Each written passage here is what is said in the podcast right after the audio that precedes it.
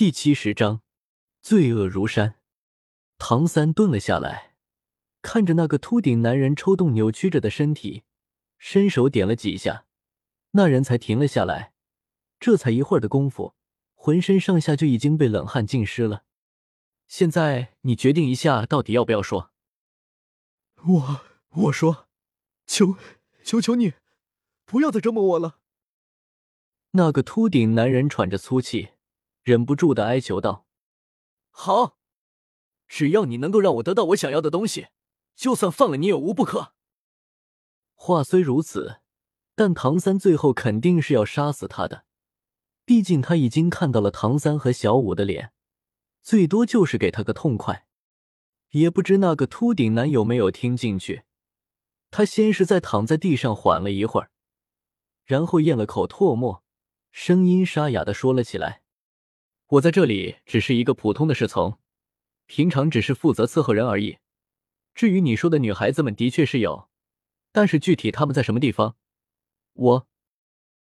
哼你是不见棺材不掉泪啊！这种低级的谎言就不要说出来了。还是说你想继续尝试尝试刚才的滋味？说完，唐三便伸出双手，做出要点在他身上的样子。别，别！我说，我说就是了。秃顶男人吓得脸都白了。其实我是这里魂师头领的侄子。那些女孩有一小部分被送去了天斗城的皇宫里，而另外一部分被送往了城外，还要从里面挑出几个关在这里的房屋中。血腥亲王和一些大臣有时候会来，不过一般他们来过这里之后，那些女的就要换掉了。听完秃顶男的话，唐三和小五愤怒不已。虽然从李胜处听说了这种事情，但是内心里还是有一些怀疑态度的。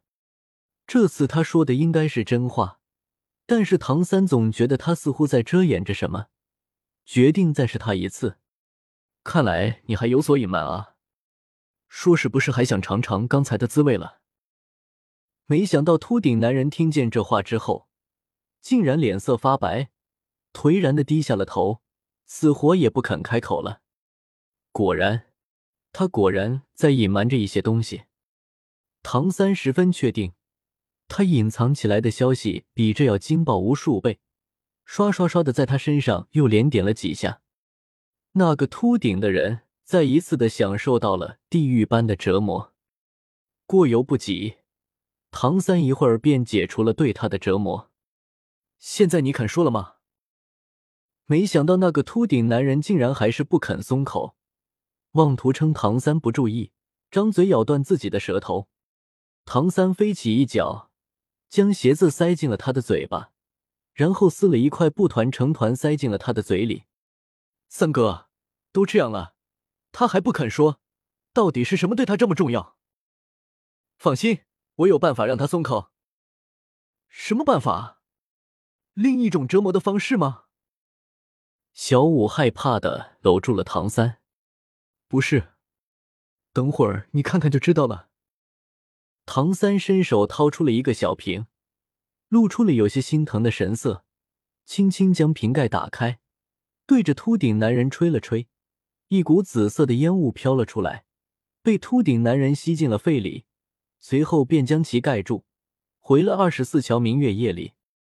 这是失魂散，有了它，我们就能从他嘴里问出我们想问的东西。不过这种东西制作的材料非常稀缺。我也仅仅只是制作了这么一小瓶而已。唐三看着小五好奇的神色，微微一笑，解释了起来。这时失魂散已经开始起了作用，秃顶男的眼神变得呆滞无比，原本绷紧的身体也放松了下来，斜斜的靠在了柜子上。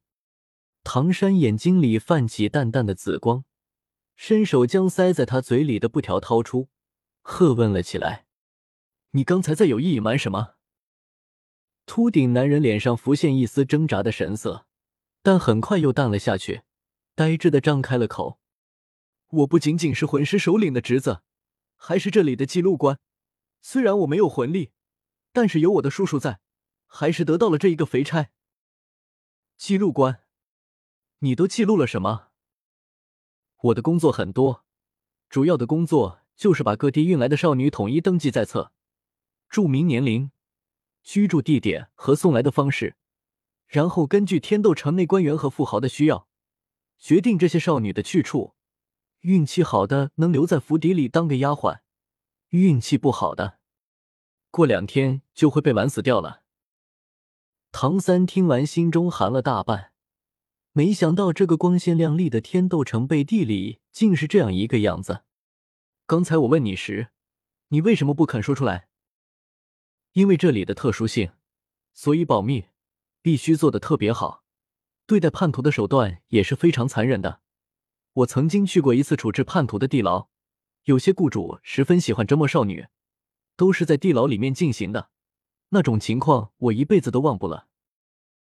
说完，秃顶男竟然浑身颤抖，眼看就要突破失魂散的作用，恢复清明。唐三连忙转移了话题：“既然你是记录官，那么你所记录的资料都藏在什么地方？”“就在我出来时的房间里，里面有一个密室，资料都存放在那里面了。”“密室怎么开启？”可惜的是，秃顶男此刻已经突破了唐山失魂散的作用。眼神之中一片惊恐。见状，唐三微微一叹，只得伸手扭断了他的脖子，也算是给了他一个痛快。寻找密室对于拥有紫极魔瞳的唐三来说并不困难，很快他便确定了密室的方位。一阵摸索之后，成功的找到了机关，打开了密室。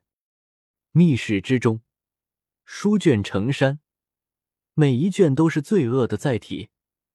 唐三来不及细看，一股脑的将所有的书卷塞进了二十四桥明月夜中。小五，我们快走！吱呀，房门刚被推开，唐三却又立刻将房门关闭。怎么了？小五不解的问了起来。那个魂师头领朝这里来了。唐三呼吸急促，带着小五来到了房间后窗。我们得赶紧离开这儿。唐三说完，便向着后窗撞去，木质的窗户被撞了个粉碎。唐三在窗外一个翻滚，站了起来，小五也紧随其后，从破碎的窗户里跃了出去。屋中已经响起了开门声，事不宜迟，两人急速的朝着院墙外而去。魂师首领马震早就感觉这个流星来的蹊跷。可是他并没有发现有什么不对的地方。流星危机过后，他想起了在密室中的侄子，担心出现什么意外。